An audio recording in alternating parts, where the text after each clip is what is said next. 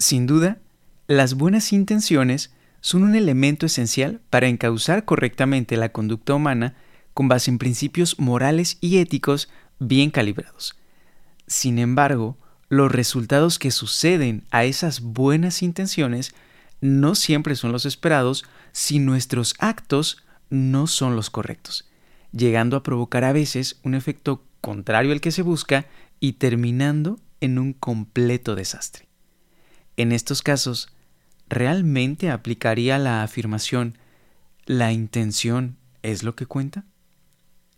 En el episodio de hoy analizaremos una frase sobre intenciones y actos.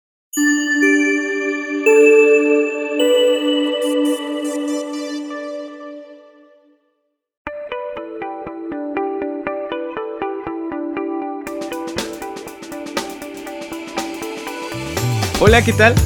Espero que estés de lo mejor. Yo como siempre estoy feliz de darte la bienvenida a un episodio más de Paremia Podcast.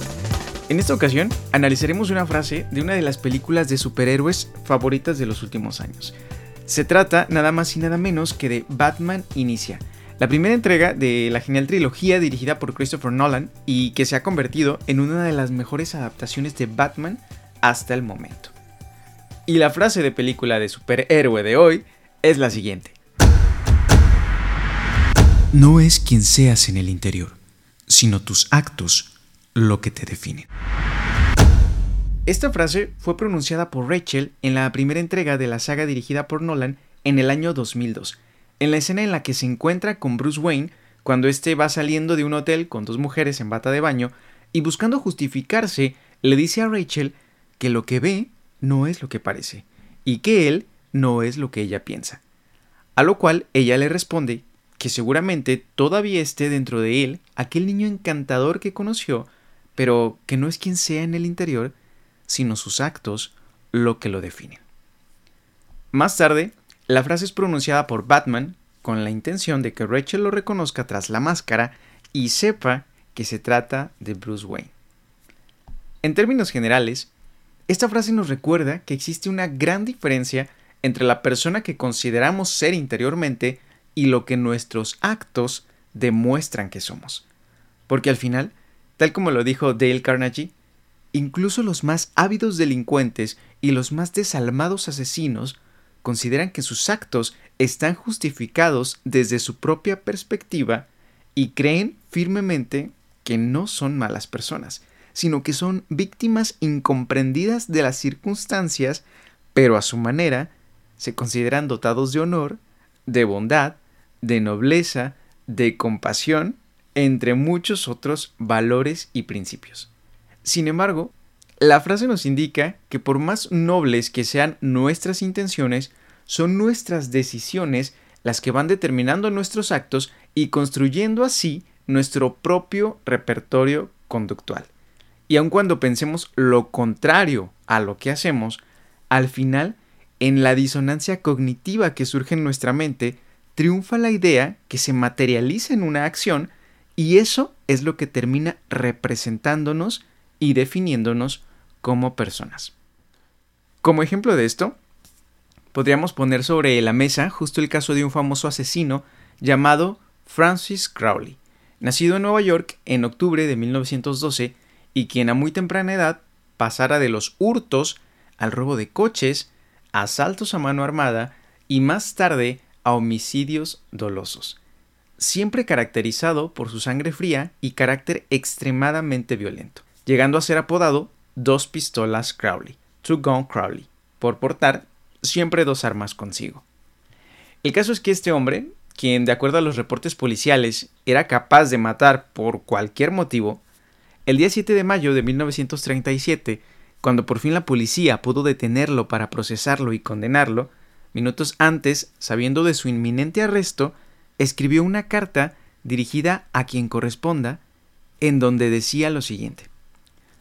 Tengo bajo la ropa un corazón fatigado, un corazón bueno, un corazón que a nadie haría daño. Unas palabras muy interesantes si consideramos todo el historial de crímenes y homicidios atribuidos, sobre todo recordando que poco tiempo antes de ese arresto había baleado a un oficial de policía solo por haberle solicitado su licencia de conducir. Y este era el asesino que se consideraba a sí mismo con un corazón que a nadie haría daño. El mismo asesino que declaró, al ser condenado a la silla eléctrica, esto es lo que me pasa por defenderme. Un caso similar es el del mismo Alfonso Gabriel Capone, mejor conocido como Al Capone, considerado el más siniestro de los jefes de banda criminales de los años 30, rey de Lampa en Chicago y declarado enemigo público número uno, quien dijo, He pasado los mejores años de mi vida dando a los demás placeres ligeros, ayudándoles a pasar buenos ratos y todo lo que recibo son insultos, la existencia de un hombre perseguido. En el interior, estos dos criminales se consideraban buenas personas, pero sus actos, sin duda, daban una definición contraria. Y eso nos hace pensar que si estos criminales mundialmente conocidos, y en general todos aquellos hombres y mujeres que se encuentran tras las rejas cumpliendo las condenas por sus delitos cometidos, se consideran en el interior buenas personas, ¿qué podremos decir de nosotros mismos? Lo cierto es que en ocasiones también puede suscitarse en nuestro interior una lucha entre lo que creemos que es correcto y lo que las circunstancias nos dictan hacer. Un conflicto interno, podría decirse, entre la persona que somos en el interior y la impetuosidad de actuar de forma distinta a lo que consideramos correcto, al encontrarnos ante determinadas circunstancias. A este fenómeno se le conoce como disonancia cognitiva. En psicología, este término hace referencia a la tensión o desarmonía interna del sistema de ideas, creencias y emociones que experimenta una persona al tener al mismo tiempo dos pensamientos que están en conflicto, o por un comportamiento que entra en conflicto con las propias creencias, ideologías o sistema de valores, generando una ruptura en la autopercepción y provocando un estado de tensión emocional interna que forzosamente hará que nos decantemos por la idea más predominante, materializándola en una acción y buscando justificarla una vez elegida por encima de la otra. Un ejemplo de esto es el caso de aquellas personas que están convencidas de que fumar es malo para ellos mismos, pero aún así no consideran dejar de hacerlo y al final llegan a justificar el acto de fumar diciendo, bueno, de algo me he de morir. Otro ejemplo que probablemente a todos nos ha pasado es cuando hacemos alguna compra a un precio elevado y que tal vez ni siquiera necesitábamos y luego de hacer la compra, es decir, de llevar a cabo la acción, experimentamos esa disonancia cognitiva al pensar, ¿realmente hice bien en comprar esto tan caro? ¿O por qué gasté tanto en esto si tengo que pagar otras cosas?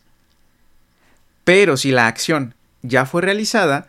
nuestra mente buscará salir rápidamente de esa disonancia cognitiva pensando cosas como, bueno, para eso trabajo tanto, o la verdad me lo merezco, entre muchas otras justificaciones. Y es que, justo como lo dice Alejandro Llantada en su obra El libro negro de la persuasión, si aparece la disonancia cognitiva, la gente hará todo lo posible por reducirla y lograr la consonancia, ya que la disonancia cognitiva genera un sentimiento de desagrado interno que es causado, según el autor, por la falta a la ley de la consistencia, que se refiere a que el ser humano siempre buscará ser congruente ante los demás y ante sí mismo. Justo por eso, la mercadotecnia utiliza esta técnica persuasiva en las ventas, brindando bálsamos de tranquilidad, por así decirlo, que reafirman el ego y entonces nos encontramos con comentarios de los vendedores como Señor, si usted compra este auto de super lujo, está comprando equipamiento y seguridad para su familia. O, si usted adquiere este artículo, un porcentaje de la compra será destinada al apoyo de niños en situación vulnerable. O uno de los favoritos, es que es el último que nos queda. Pero así funciona la mente humana y así es manipulada colectivamente por el capitalismo y las grandes industrias que explotan estos procesos mentales. Lo interesante es que, de una u otra forma, siempre buscaremos evitar mantener en nuestra cabeza ese conflicto interno,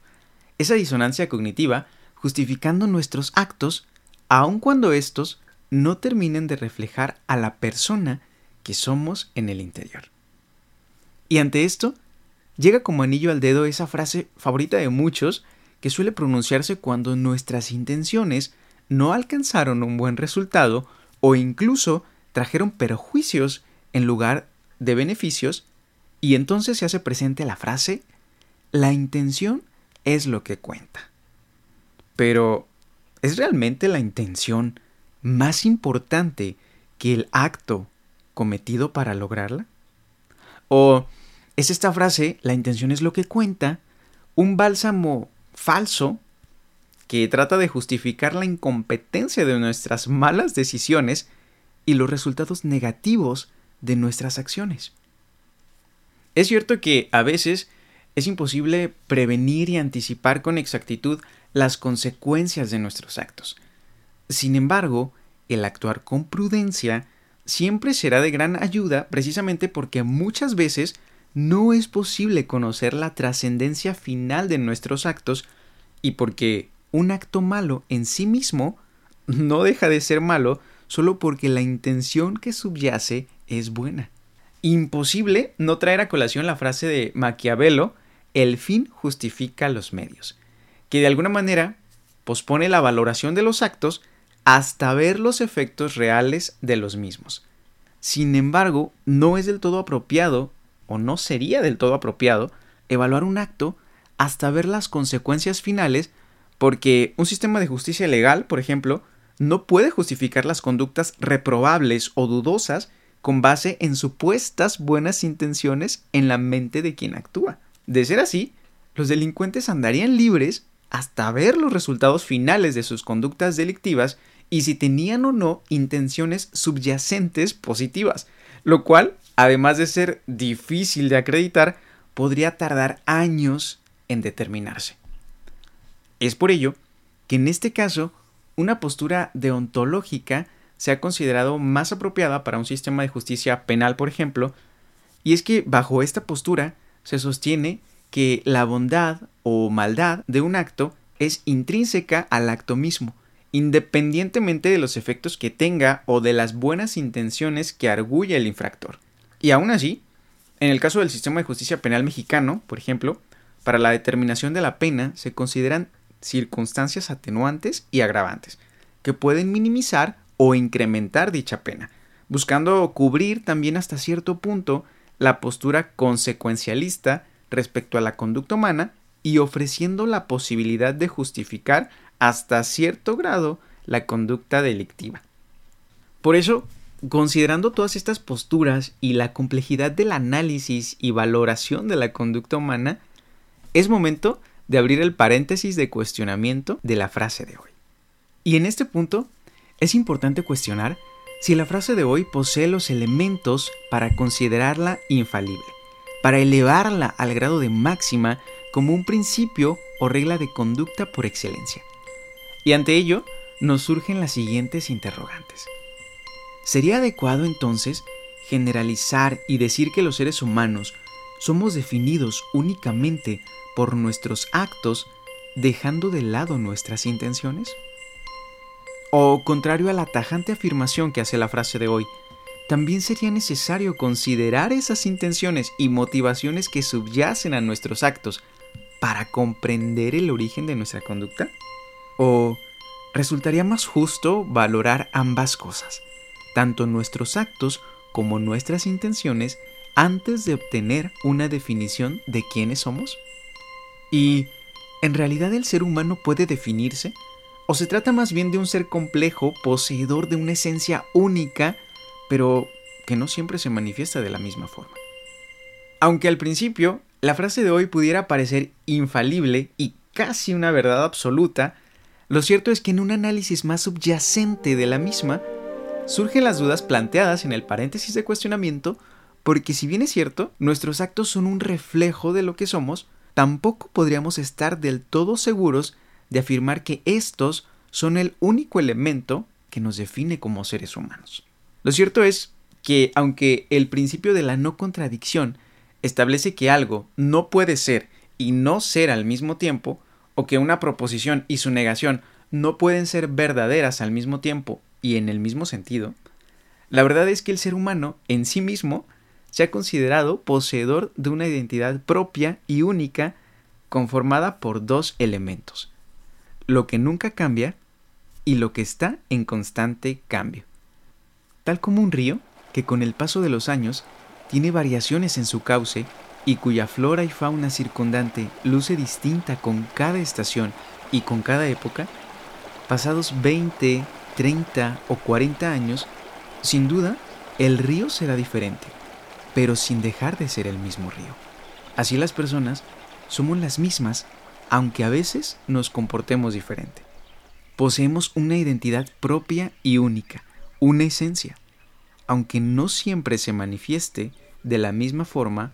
o exactamente como es. Definir quiénes somos con exactitud, yo no me atrevería a decir que es posible, pero pensar que lo es, sin duda resulta emocionante. Por ello, hoy quiero despedirme dándote como siempre las gracias por haber escuchado este episodio, por reflexionar conmigo sobre esta genial frase de hoy, sin dejar de invitarte a que te suscribas al podcast si aún no lo has hecho, y a que me compartas tus comentarios y frases a través de las redes sociales de Pared Mía Podcast. Pero sobre todo, quiero despedirme deseándote de todo corazón que por más complejo que pueda resultar,